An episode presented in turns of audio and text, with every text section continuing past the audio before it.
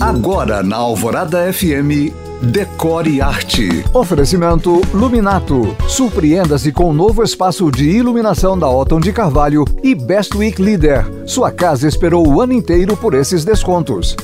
Vamos falar de clássicos que nunca saem de moda? Os clássicos do Natal. E eu te conto de 12 símbolos dessa festa, além da estrela, da guirlanda e da pinha que eu já falei. O sino representa o anúncio do nascimento de Jesus. A vela simboliza a luz. O presépio retrata a família.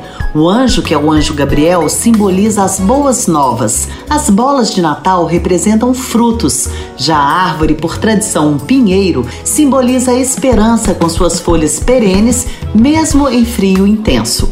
O Papai Noel simboliza a bondade e os cartões de Natal, a lembrança e o bem-querer. Os presentes de Natal representam valores que devemos preservar, já que remetem ao ouro, ao incenso e à mirra, simbolizando realeza, divindade e aspectos humanos, respectivamente, levados pelos reis magos a Jesus. Vamos às comidas. O peru, tradição que vem dos Estados Unidos, simboliza a fartura e a ceia, a confraternização da família.